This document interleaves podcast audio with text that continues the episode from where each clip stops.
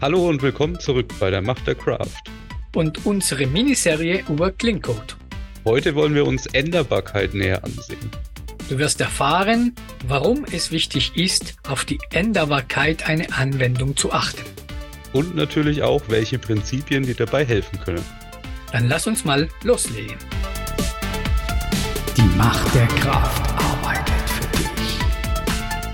Also was als erstes für mich eine Rolle spielt in der, in der ganzen Geschichte Änderbarkeit ist, warum ändern wir Code? Warum müssen wir Code ändern? Und was verstehen wir unter Änderbarkeit? Und so hier in dieser Folge. Ne? Weil das nicht alles das gleiche ist. Also nicht alle Gründe, Code zu ändern, gehören für mich in diese, in diese Rubrik hier. Und deswegen würde ich gerne das ein bisschen auseinandernehmen. Was denkst du? Klingt gut. Klingt gut. ja, ich kann mich an, an Michael Fellers erinnern. Ich glaube, der, das kommt von ihm, von dem Legacy Code Buch, der er geschrieben hat. Und da sagt er, dass es eigentlich nur vier Gründe gibt, um Code zu verändern. Das Hinzufügen von einer Funktionalität, das Korrigieren von einem Fehler, das Design der Anwendung zu verbessern oder um Optimisierungsmaßnahmen vorzunehmen. Ja, klingt vertraut. Fällt dir irgendwas anders, andere Gründe oder andere Ideen? Oder kannst du vielleicht ein bisschen erzählen, was du dich unter den einzelnen Rubriken vorstellst? Ja, das kann ich natürlich gern machen. Also ich fange einfach mal mit dem Hinzufügen von dem neuen Feature an. Das ist, glaube ich, relativ selbsterklärend. Also wir wollen im Prinzip neue Funktionalität zu unserer Anwendung hinzufügen und dadurch haben wir einen Grund, den Code zu ändern. Also ne, relativ simpel an der Stelle. Ja. Dann hätten wir als nächstes die Fehlerbehebung, Bugbehebung. Kann man auch theoretisch sagen, relativ selbsterklärend. Also ich habe einen Fehler in meiner Anwendung, den muss ich natürlich in irgendeiner Weise korrigieren. Und dafür muss ich in, sage ich mal, 99 von 100 Fällen den Code ändern. Kann auch mal sein, dass irgendwie eine Konfiguration reicht oder sowas oder was anderes, aber ich sag mal, in sehr, sehr vielen Fällen muss ich dafür den Code ändern. Als nächstes die Verbesserung des Designs. Da wird es wahrscheinlich ein bisschen interessanter, weil da können natürlich ganz viele unterschiedliche Gründe irgendwie vonnöten sein. Also das kann zum Beispiel sein, dass ich ein neues Feature hinzufügen will, stelle aber fest, das würde verdammt viel Aufwand bedeuten. Das heißt, ich muss vielleicht vorher das Design der Anwendung verändern, um überhaupt das Feature hinzufügen zu können. Und dann wäre das aber der Grund, warum ich den Code ändere. Ne? Also mhm. ich will das Design verbessern, damit ich zum Beispiel neue Features besser integrieren kann. Genau. Was könnte da noch drunter fallen? Grundsätzlich, wenn ich irgendwie, wie soll man sagen, also ich meine, so Softwareentwicklung entwickelt sich ja auch weiter ne? und neue Sprachfeatures bringen vielleicht irgendwie neue Möglichkeiten oder beziehungsweise ich muss vielleicht sogar aufgrund von der Aktualisierung der Programmiersprache, mit der ich arbeite zum Beispiel, irgendwelche Anpassungen durchführen. Würde ich wahrscheinlich auch in dieser Kategorie sehen. Also, wie siehst du das? Ja, auch. Passt. Ja, ja. Für mich, ja. Genau. Und ich glaube, damit wird es auch ungefähr klar, was damit gemeint ist. Mhm. Optimisierung hätten wir noch. Genau. Und da wären wir dann ganz stark in dem Bereich Performance und auch Memory-Verwendung. Also, dass wir halt schauen, dass wir mit unseren Ressourcen sinnvoll umgehen. Für mich gibt es in den vier Kategorien zwei Gruppen sozusagen. Der andere ist das Hinzufügen von Features und das Ändern von Bugs. Ich bin mir sicher, du kennst es auch. Heiß diskutiertes Thema, ist das ein neues Feature oder ist das ein Bug? ja, also da auch sehr oft sehr viel Diskussionsbedarf, ob es ein Bug ist oder ein, ein neues Feature. Deswegen gehören für mich sehr eng zusammen. Und die anderen zwei gehören für mich zum Thema Verbessern. Das mhm. ist die Verbesserung des Designs und die Optimisierung oder Optimierung. Ja, das sind Verbesserung der Laufzeit, der Speicherbedarf, der Performance, solche Themen, wie du wohl sehr gut uns erzählt hast. Und diese zwei Bereiche. Aber was verstehe ich dann unter Änderbarkeit?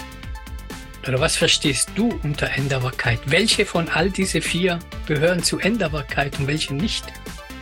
Naja, also ich sage mal so, direkt unter Änderbarkeit selber würde ich die letzten drei Gruppen sehen, also Fixing a Bug, Improving Design und Optimizing. Aus dem einfachen Grund, weil das im Prinzip die Gründe, Code zu ändern sind, die die bestehende Codebasis verändern, ohne neue Funktionalität hinzuzufügen. Mhm. Und wenn ich jetzt neue Funktionalität hinzufüge, dann ändere ich eigentlich nicht meine Anwendung per se, sondern ich erweitere sie sozusagen um neue Funktionalität. Mhm. Und deswegen könnte man das Hinzufügen von einem neuen Feature zum Thema Änderbarkeit ein bisschen ausgrenzen. Vielleicht das Thema Optimieren auch ein bisschen, oder fangen wir mal anders. Also obwohl alle vier irgendeine Art von Änderung bedeuten, ist für mich, wie du gesagt hast, adding a feature oder Funktionalität hinzufügen, eher das Erweitern meiner Anwendung. Würden wir gerne in das Thema Erweiterbarkeit dann noch sehen und die Fehlerkorrekturen und das Design verbessern sind für mich die, die zentrale Aspekte in diesem Bereich. Und das Thema Optimisierung, ich weiß jetzt nicht mehr, wer es war, hat irgendwann einmal gesagt, Optimizing is the root of all evil.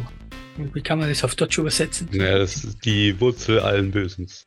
Weiß jetzt nicht mehr, wer es war, aber Optimisierung, das machen wir, wenn wir, wenn wir müssen. Wenn, also nicht aus Prinzip einfach optimieren, sondern wenn es die Notwendigkeit besteht, wenn mein System tatsächlich schneller sein muss, weil wir Daten haben, die belegen, dass unser System zu langsam ist, dann gerne. Aber rein aus Prinzip würde ich jetzt nicht unbedingt die Baustelle aufmachen. Also bleiben für mich jetzt als zwei der, der zentrale Punkte, die wir uns heute widmen werden. Das Thema Fehlerkorrekturen im Allgemeinen und die Verbesserung des Designs. Und da wollen wir uns Prinzipien und Techniken anschauen, die uns dabei helfen, die es uns leichter machen, dass wir den Code verändern können zu irgendeinem bestimmten Zeitpunkt. So, wir verwenden diese Techniken normalerweise oder nicht immer, um den Code zu ändern, sondern in vielen Fällen ist einfach nur so, dass wir diese Techniken vorab verwenden, damit, wenn wir was ändern müssen, es leichter ändern können. Auch das Thema Improving Design hat für mich ein, eine ganz besondere Komponente, einen ganz besonderen Namen. Improving Design ist für mich, hat sehr, sehr, sehr viel zu tun mit Refactory. Und auch da gehört für mich das Thema eingesiedelt. Aber gut. Was meinst du? Kann man uns zu den Prinzipien und, und Techniken mal ein bisschen anschauen? Ja, auf jeden Fall. Dann, du darfst Information Hiding. Was ist Information Hiding? Information Hiding. Letztendlich soll diese, oder was ist die Praktik? Fangen wir lieber mal so an. Letztendlich bedeutet es, ich möchte die Internas meiner, ja, zum Beispiel einer Klasse, eines Objektes nicht nach außen unbedingt veräußern, sondern ich möchte klares Interface haben. Das kann diese Klasse eben leisten und genau, aber es sollen halt zum Beispiel irgendwelche Felder dieser Klasse nicht von außen manipulierbar sein, nach Möglichkeit. Genau. Jetzt mal ganz okay. blöd gesagt. also ich würde Information Hiding bedeutet für mich, wir wollen Sachen vom Verwender die Leute oder die Anwendungen, die uns nutzen oder unsere Anwendung oder unsere Klassen nutzen, da wollen wir Sachen verstecken. Wir wollen Sachen versteck halten, Details versteck halten, dass sie nicht brauchen. Und das ist auch eine der Grundprinzipien von die objektorientierte Programmierung und diese ganze Klassen und, diese Strukturierung, Klassenobjekten, ja, Public-Methoden, Private-Methoden, die ganze Geschichte. Also bevor ich irgendwas implementiere, muss ich mir klar machen, was muss mein Verwender wissen.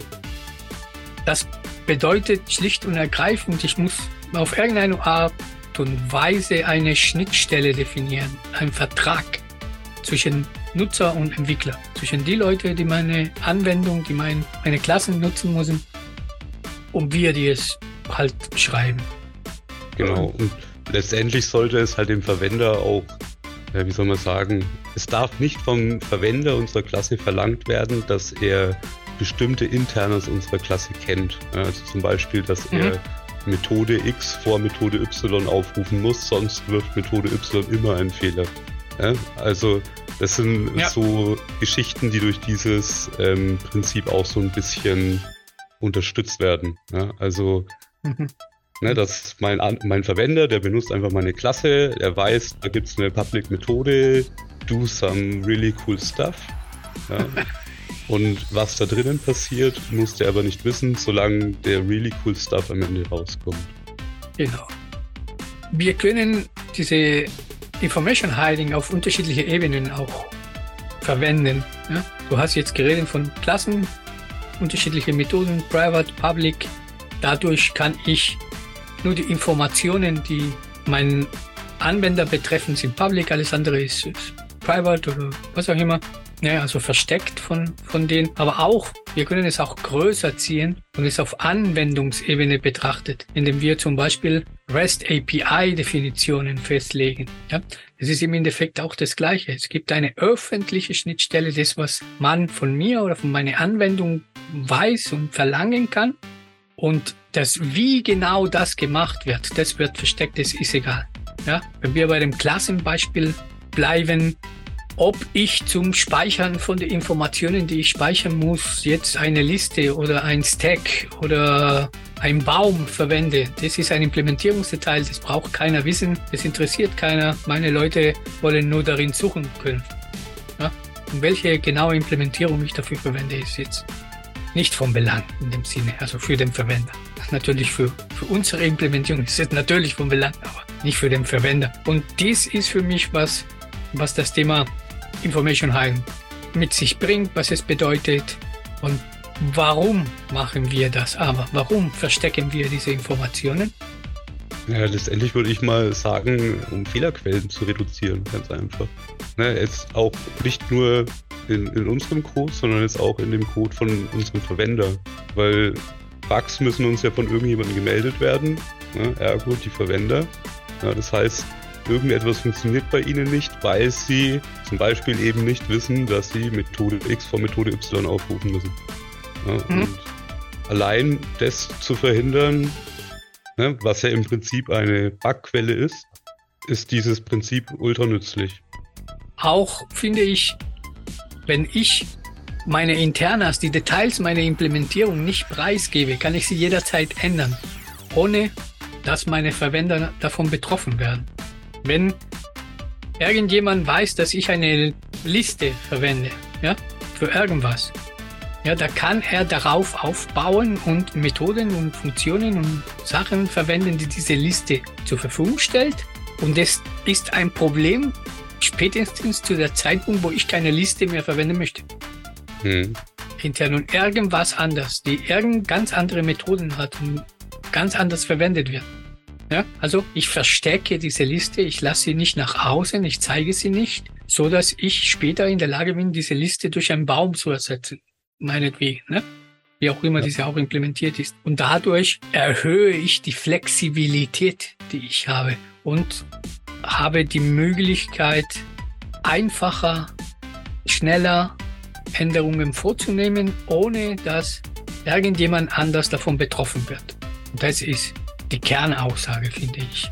Ich möchte ändern und ich möchte es gut ändern können, aber ich möchte nicht andere mit meiner Änderung, Anführungszeichen, beglücken. Ja? Also das, was total öde ist, ist, wenn sich in irgendeine Library und in irgendeine Anwendung äh, sich verändert und ich nutze diese, diese Library und ich muss jetzt drei Wochen lang oder zwei Wochen oder eine Woche oder keine Ahnung, auch nur zehn Stunden, völlig egal, muss ich mein Code anpassen, weil sie was geändert haben. Hm? Das ist ja nicht zu vermeiden.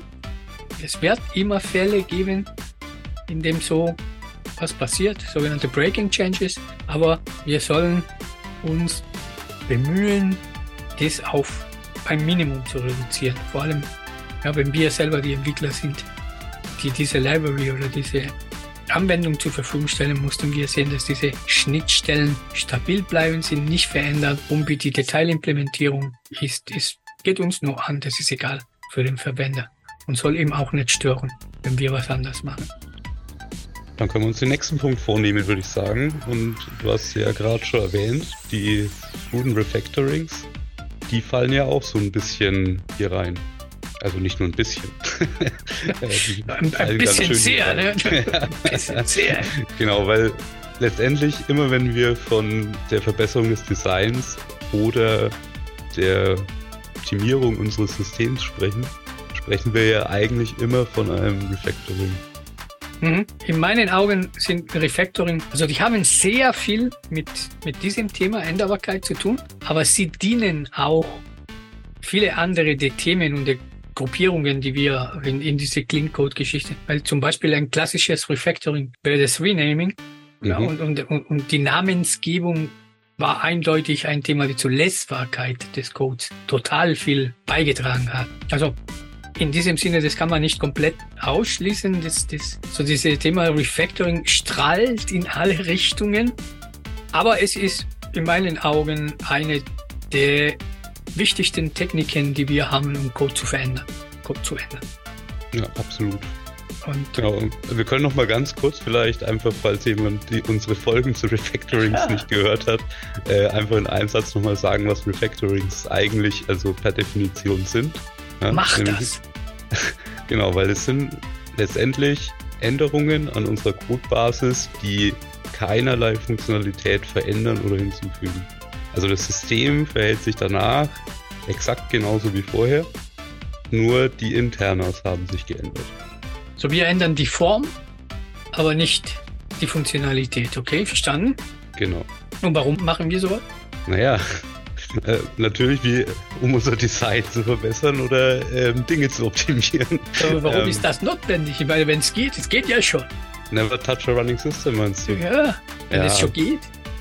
Ja, also letztendlich, ich finde Refactorings sind tatsächlich, äh, ja, ein bisschen so auch Teil meines Alltags, weil ich permanent irgendwas umbenenne weil mir permanent irgendwie der Namen doch nicht sprechend genug sind oder der Kontext ändert sich minimal und ja, also ich habe die ganze Zeit irgendwelche Refactorings. So für mich sind Refactorings sind eine Technik, die mir ermöglicht, schnell und sicher Änderungen an meinem Code vorzunehmen. Und deswegen nutze ich sie. Ja. Aber was brauche ich, damit ich gefahrlos refactoren kann? Ja. Tests. Jede Menge Tests und zwar die von der guten Sorte. Mhm. Also, das ist tatsächlich wichtig, dass wir Tests haben, die, weil es gibt einfache Refactorings, natürlich wie, wie das Umbenennen in eine Variable, die nur in eine Klasse verwendet wird. Aber ich habe schon Refactorings gemacht, wo ich dann danach 25 Dateien angefasst habe.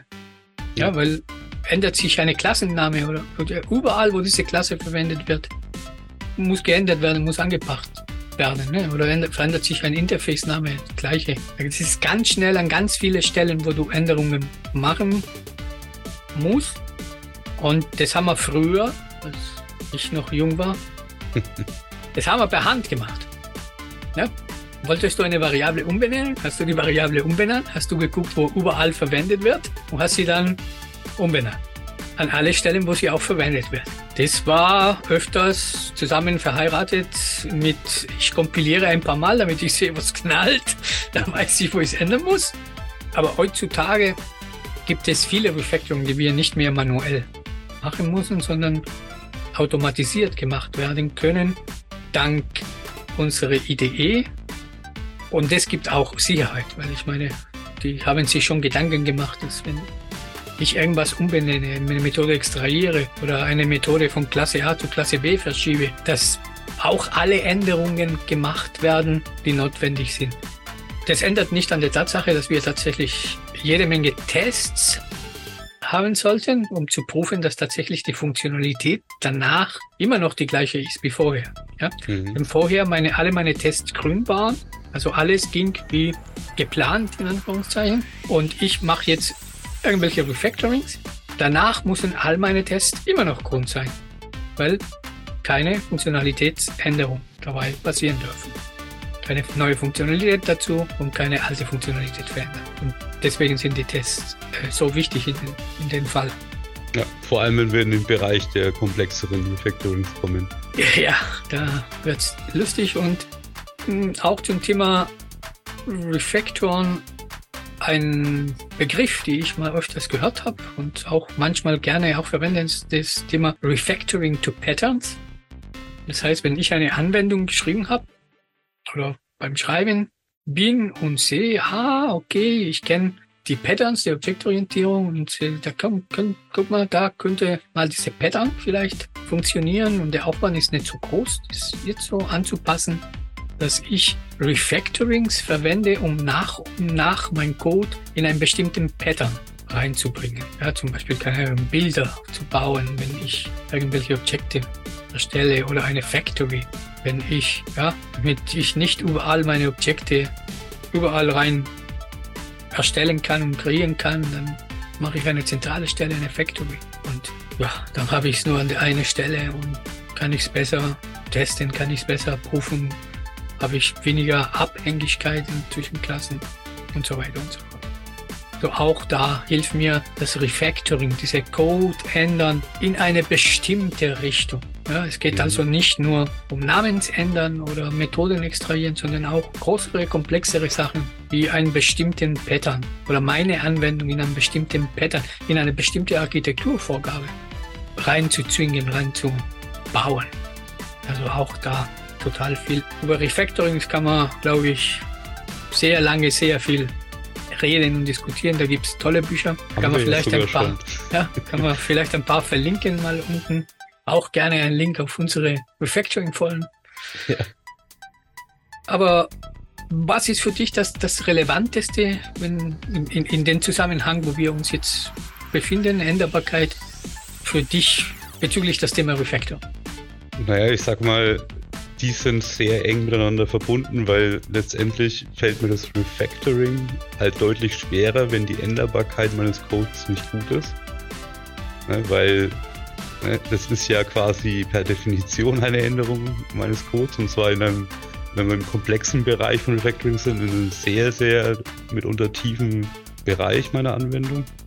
Und genau deswegen, ja, also für mich ist eigentlich das Wichtigste, dass man mitnimmt an der Stelle, dass eine Anwendung nie aufhört, sich zu verändern oder nie aufhören sollte, sich zu verändern. Also wenn irgendwo Sinn macht an der Stelle, also ich rede jetzt von Anwendungen, die auch noch aktiv weiterentwickelt werden. Ne? Wenn etwas seit 20 Jahren stabil läuft und eh nicht mehr angefasst wird, da kann man dann unsere Legacy-Code-Folge anhören. Aber wenn sowas stetig weiterentwickelt wird, dann sollte in meinen Augen auch immer ein Auge auf Refactorings gehalten werden, wo man Dinge einfach ein bisschen verbessern kann. Das sogenannte kontinuierliches Refactor. Ne? Genau kontinuierliches Alles kann man heutzutage machen. genau, also letztendlich, wenn ich irgendwo an der Stelle im Code bin und mir fällt ein Name auf, der überhaupt nicht passt, dann ändere ich den instant, denke gar nicht weiter drüber nach, ob das jetzt meine Aufgabe ist oder nicht.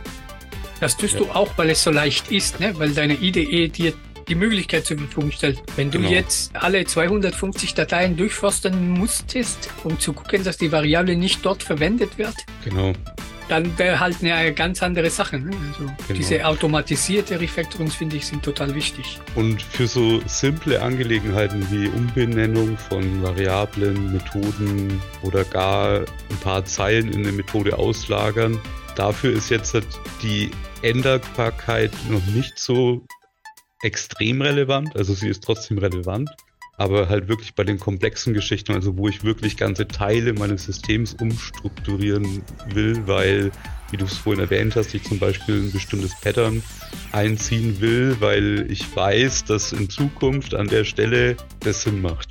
Da ist halt dann auch schon ganz wichtig, dass diese Änderbarkeit relativ hoch ist, dass das gut funktioniert. Zum Thema in Zukunft kommen wir gleich, wenn wir uns das KISS-Prinzip anschauen. Ja. Hat nichts mit der Rockband zu tun. Nein, nicht. Hat aber gleich geschrieben, also so wie Küsschen. Ja? Dies, keep it simple, stupid. Und der besagt, also dieses, dieses Prinzip besagt, wir sollen die Sachen so einfach machen wie möglich. Eine einfache Regel, ne? Also das klingt banal, ist es aber nicht. Was ist das, was ich oft im Leben gesehen habe? Man kriegt ein Problem, wir wollen das Problem lösen und wir wollen das Problem lösen für alle Fälle. Das heißt, wir bauen ein recht komplexes System, um alle möglichen Fällen abzudecken. Obwohl wir gar nicht wissen, ob wir es brauchen oder nicht. Aber wir machen es trotzdem gern, weil wir ja eigentlich keine Fehler verursachen wollen. Ne? Und ich muss an alles Mögliche denken, damit ich keine Fehler verursache. Und damit meine, meine Kunden, meine Verwender das alles kriegen, was sie brauchen. Und das ist, was in meinen Augen das GIS-Prinzip so schwer macht. Also dieser Versuch, immer alle Möglichkeiten abzudecken und das GIS-Prinzip passen überhaupt nicht zusammen. Mhm. Weil GIS in meinen Augen propagiert, mach die Sachen nur so einfach wie möglich. Nur das, was du unbedingt benötigst. Das, was du jetzt brauchst, jetzt machst du es. Aber bau jetzt nicht die supi-dufti Architektur der Welt oder Patterns gleich einziehen, weil ich denke, das werden wir irgendwann einmal brauchen, sondern lass deine Anwendung evolvieren, also mit der Zeit. Wenn du es irgendwann einmal brauchst und du dein System so gebaut hast, dass er veränderbar ist, dann wird es nicht schwer sein, diese Änderungen vorzunehmen. Es wird Zeit kosten natürlich, aber es wird nicht schwer sein, das zu machen. Und deswegen Je einfacher eine Anwendung gebaut ist, desto leichter ist auch sie zu verändern. Klingt sinnvoll. Klingt komisch, ist aber so. ja, nimm, nimm einfach die oder nimm die einfachste Möglichkeit, die du hast, um ein Problem zu lösen und versuch dich nicht zu verkünsteln, ja? sondern einfach einfache Methoden nehmen, wenn es sie gibt und zu den Zielführern, die du brauchst. Problem bei der Sache ist, wenn die Code-Komplexität wächst sehr schnell. Wir sind sehr schnell mit sehr komplexen Strukturen und, und Daten und Algorithmen konfrontiert. Und diese Komplexität zu minimieren, ist einfach irgendwas, das in meinen Augen durchaus sinnvoll ist und hilfreich. Je weniger Code wir schreiben müssen, um unser Ziel zu erreichen, und je weniger komplex dieses Code ist auch, desto besser ist, um damit arbeiten zu können, auch zum Thema Lesbarkeit zum Beispiel relevant. Weniger Code ist besser als mehr Code. Wenn ich das gleiche Ergebnisse erziele, ne? natürlich. Ja. Und je weniger komplex mein Code ist, desto komplex meinte ich jetzt nicht in die Struktur, nicht für die Lesbarkeit, sondern von der Strukturierung, von der Aufbau, desto leichter tue ich mich, den zu verändern. Deswegen Keys ist für mich auch ein Prinzip, dazu führt, dass mein, Code, mein Code besser geändert werden kann. Ja, das ist logisch. ja, aber was meinst du? Was meinst du dazu? Ja, also das ist äh, tatsächlich eine auch für mich sehr wichtige Regel. Ich habe auch erst in jüngster Vergangenheit wieder festgestellt, dass auch wenn man sie kennt und sie gerne anwenden würde, es nicht immer leicht ist. ja. Weil man halt, wie du schon gesagt hast, echt sehr schnell in einen Komplexitätsgrad kommt, der ja nicht mehr auf Anhieb überschaubar ist. Und da sollte man halt dann wiederum, wenn man feststellt, dass man an einen Punkt kommt, wo man ich grenze es mal jetzt halt auf eine Methode ein zum Beispiel. In dieser Methode nicht mehr, soll man sagen, auf einen Blick verstehen kann, was da passiert, dann sollte ich mir vielleicht Gedanken machen, ob ich es refakturieren kann und in eine bessere Struktur bekomme. Und ja, also wie gesagt, sehr wichtige Regel, die nicht leicht ist einzuhalten. Das ist absolut richtig. Okay, da haben wir noch zwei Themen, womit wir uns noch ein bisschen beschäftigen wollen. Das nächste ist Tell, don't ask. Also sage, frage nicht. Ja, Tell, don't ask war auch ein interessantes Thema. Da gibt es auch einen interessanten Artikel auf Martin Fowler dazu. Können wir eventuell auch verlinken. Was da dahinter steckt, ist letztendlich auch ein Ansatz aus der objektorientierten Softwareentwicklung, dass du im Prinzip die Logik von, die auf Daten angewendet werden soll, hin zu den Daten verschiebst. Jetzt ganz abstrakt gesagt. Und dass die, du die Daten nicht zu der Logik holen musst. Ja, also wir können uns vorstellen, wir haben irgendwie so einen kleinen äh, Codeblock, der irgendwas berechnen soll und dann hole ich mir erstmal per Getter die einzelnen Informationen, die ich haben will und mache dann in meinem Codeblock die Logik, was damit gemacht werden soll und danach wird mit dem Ergebnis halt irgendwas anderes gemacht. Und nach dem Tell und Ask Prinzip würde ich diese Logik hin in das Objekt, wo die Daten schon sind, verschieben und würde diesem Objekt einfach sagen, hey, mach mal meine Business-Logik, gib mir das Ergebnis, damit ich hier weitermachen kann. Weißt du, was hm. ich meine? Ja, okay. Tell und Ask, es hat für mich drei, drei Punkte, die ich gerne mal angehen könnte oder angehen möchte. Der eine ist, wir mussten unsere Klassen, unsere Objekte, unsere Funktionen, wenn man in der funktionellen Programmierung sich befindet, so designen, so dass ich denen sagen kann, was sie tun sollen. Typische Fall ist, wie, wie du sagst, wenn ich in meine Klasse verwendet eine andere Klasse, ja, und ich sage jetzt, wenn das und das passiert, dann mach das und das. Anstatt das so zu formulieren, kann ich einfach in der Klasse sagen, mach, mach einfach. Du wirst doch schon wissen, ob du das kannst oder nicht. Ne?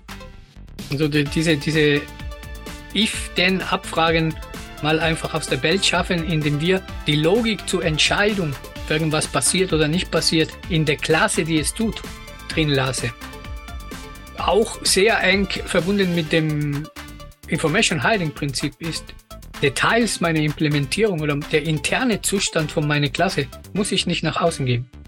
Brauche ich nicht. Je weniger ich nach außen gebe, desto besser. Warum ist dem so? Weil wenn ich der Zustand meiner Klasse nach außen gebe, könnte es ja passieren, dass irgendjemand meinen Zustand verändert, ohne dass die Klasse es mitkriegt. Und das wäre nicht gut. Also eine Klasse, ein Objekt muss die Entscheidungshochheit behalten über deren internen Zustand und das nicht nach außen veräußern oder nicht änderbar veräußern.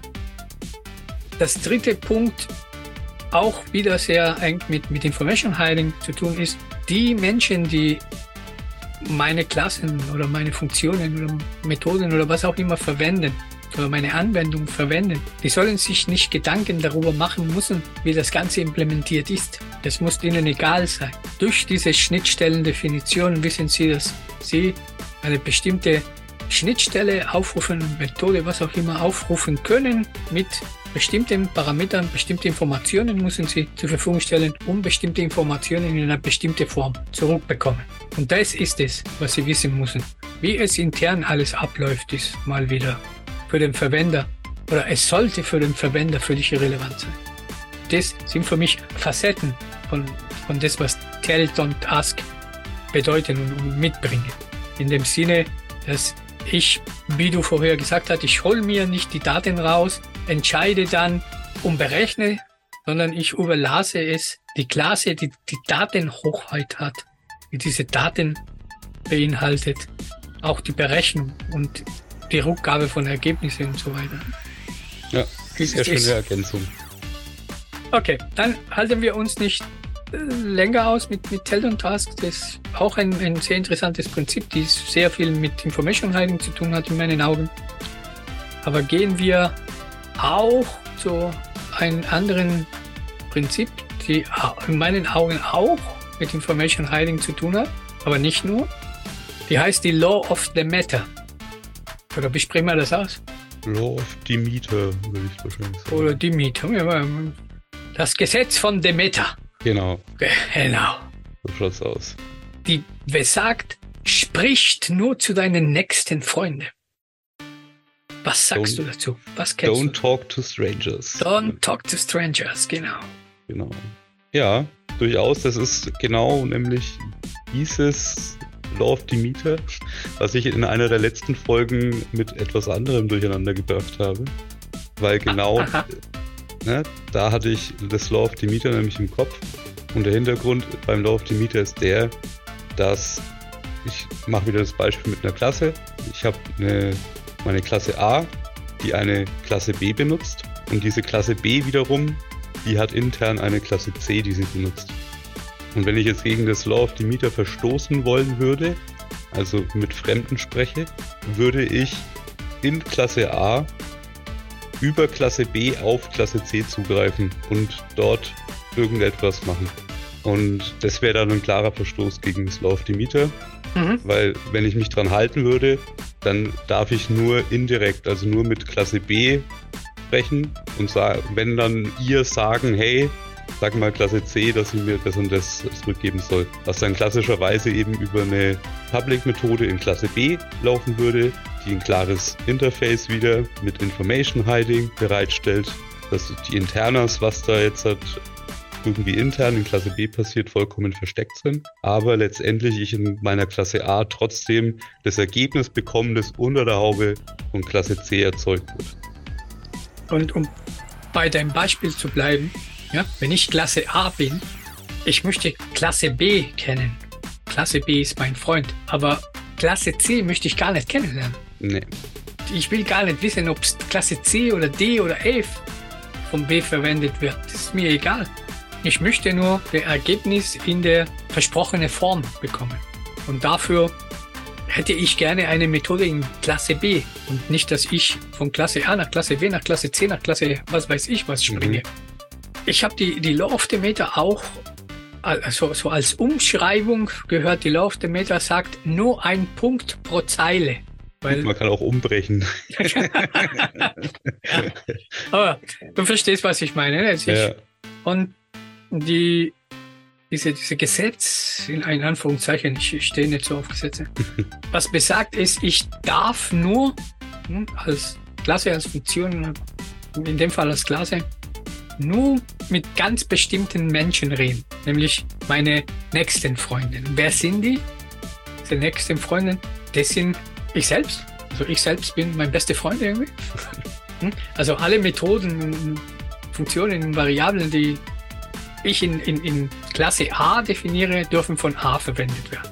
Dann darf ich auch Methoden, also direkte Methodenaufrufe auf Parameter und auf Instanzvariablen in meine Klasse. So Parameter, die mit der Methode reinkommen oder Instanzvariablen, die ich in der Klasse habe. Und ich darf auch Methoden aufrufen natürlich von Objekten, die ich selbst erzeuge innerhalb der Klasse oder die ich vom Dependency Injection Container bekomme. Da darf ich auch. Aber nur, nur die. Alle andere, also Klassen, die von Klassen verwendet werden, die von Klassen verwendet werden, die ich verwende, die nicht. Das hat ein eindeutiges Vorteil. Das ist, dass unsere Anwendungen weniger Kopplung haben. Das heißt, äh, wir reduzieren die Abhängigkeiten. Ich muss, wie du gesagt hast, in Klasse A nichts von Klasse C wissen, um arbeiten zu können. Deswegen sind Klasse A und Klasse C unabhängig voneinander. Klasse A hängt nur von B ab und nicht von B und C. Das ist das andere. Nachteil von der Geschichte ist, ich brauche Rapper-Methoden. Also ich brauche in Klasse B irgendeine Methode, die eventuell das Einzige, was es macht, ist eine Methode in C aufzurufen. Und manchmal wird der Code halt ein bisschen aufgeblättet dadurch. Aber ja. Nichts kommt umsonst. Genau, nichts kommt umsonst. Gibt es irgendwelche Aufnahmen, wo du sagst, diese Law of the Matter, die verwende ich dort nicht? Also mir ist jetzt in jüngster Vergangenheit, zum Beispiel mit dem Umgang mit einem Framework, ist es mir so gegangen, dass ich da nicht ganz drum rumgekommen bin, gegen das Law of Demeter zu verstoßen, weil es halt dann, naja, du kannst jetzt halt nicht unbedingt in jede Framework-Klasse Methoden reinbringen. Aber ähm, es ist halt dann schon so, dass man vielleicht ein Objekt, das so eine Framework-Klasse intern hat, irgendwas drauf aufrufen muss. Also so zumindest jetzt meine Erfahrung. Also vielleicht ähm, Gibt es einen Weg, das besser zu machen, der mir einfach noch nicht bekannt ist? Aber das wäre jetzt so ein Fall, wo es mir aktuell aufgefallen ist, dass es mir nicht gelingt, mich dran zu halten. Mhm, okay, weil auf was ich hinaus wollte in dem Fall war auf Fluent Interfaces. Ah ja, okay. Ja gut, das macht Sinn. Fluent Interfaces sind ein Fall, wo man einfach diese Regel nicht anwenden kann in dem Sinne, weil du ja, von Definition her ist diese fluent, so dass du immer Punkt, Punkt, Punkt, Punkt. Mhm. Aber üblicherweise ist es nicht so, also Fluent Interfaces sind okay, weil du dir keine Drittabhängigkeiten holst. Aber ich finde Fluent Interfaces sind dann nochmal ein ganz anderes Thema, mhm. weil die auch echt schwierig sind in meinen Augen, weil die müssten ja eigentlich auch so agnostisch sein, dass sie keine Reihenfolge erzwingen. Ja. ja und das ist, finde ich, unglaublich schwierig. Also selber ein Fluent Interface zu implementieren, finde ich nicht so einfach. Es ist, es ist auch bestimmt nicht. Aber das Thema ist, du holst dir keine Drittabhängigkeiten, weil der Fluent Interface immer das gleiche Objekt hm, immer wieder ja. gibt. Bis du Bild sagst oder was auch immer, bis du der Endobjekt bekommst, die du erwartest. Also hast du diese, diese Kopplung Regel in, in Anführungszeichen nicht gebrochen in, mein, in meinen Augen. Deswegen finde ich sie okay und nutze ich sie überall, wo sie auch zu nutzen wären. Also es ist wie, wie mit alle anderen Regeln, die wir oder Prinzipien, die, es ist ein, ein Maß. Wir kennen sie und wir können sie dann anwenden, wo es sinnvoll ist. Und wo es nicht sinnvoll ist, dann verwenden wir sie einfach nicht. Wir müssen nur diese Entscheidung bewusst treffen. Das ist die, die Sache. Dann nochmal kurz zusammenfassend. Wir haben heute, also warum ändern wir Code was meinen wir mit, mit Änderbarkeit, halt mal angeschaut und natürlich ein wichtiges Thema Information Hiding. Was bedeutet das allem? Warum brauchen wir das? Wie können wir unser Code verändern mit Refactorings? Und dann natürlich auch noch die drei Themen KISS, Tell, Don't Ask und The Law of Demeter, hast du gesagt, ne? Demeter, ja. Die Demeter, okay. Law of Demeter, wir sind unterhalten, was die bedeuten, wofür die gut sind und, und warum wir diese Sache machen. Und das Ziel ist, dass unser Code veränderbar bleibt, dass wir es leichter haben, der Code zu verändern. Und im Falle von den Refactorings, dass wir diese Code, die wir so gebaut haben, dass es leicht zu verändern ist, schnell und sicher verändern können. Das wäre für mich der Resümee des heutigen Tages. Ja, ein weiteres Resümee, glaube ich, das man ziehen kann, ist, dass man auch heute wieder gemerkt hat, dass diese ganzen Geschichten untereinander sehr stark zusammenhängen und sich gegenseitig bedingen, teilweise unterstützen, teilweise Voraussetzungen sind. Und ich wage zu prophezeien, dass das uns in den nächsten Folgen auch noch öfters ähm, auffallen wird. Ach nee. Ja doch. Ja doch, na gut. Nenn mich Nostradamus. äh, okay. Also wenn es eintrifft natürlich. Wir sind mal wieder am Ende einer Folge angekommen. Du hast heute einiges über Veränderbarkeit gelernt. Du kennst die Gründe, die es gibt, Code zu ändern. Und ein paar Praktiken und Methoden, die dir dabei helfen, deinen Code zu verbessern. Vergiss nicht, uns weiter zu empfehlen und unser Podcast zu abonnieren. Und sei auch bei unserer nächsten Folge mit dabei, wenn wir uns das Thema Effizienz ansehen werden. Lass es dir gut gehen und bis bald. Bis dann und viel Spaß noch. Ciao. Die Macht der Kraft arbeitet.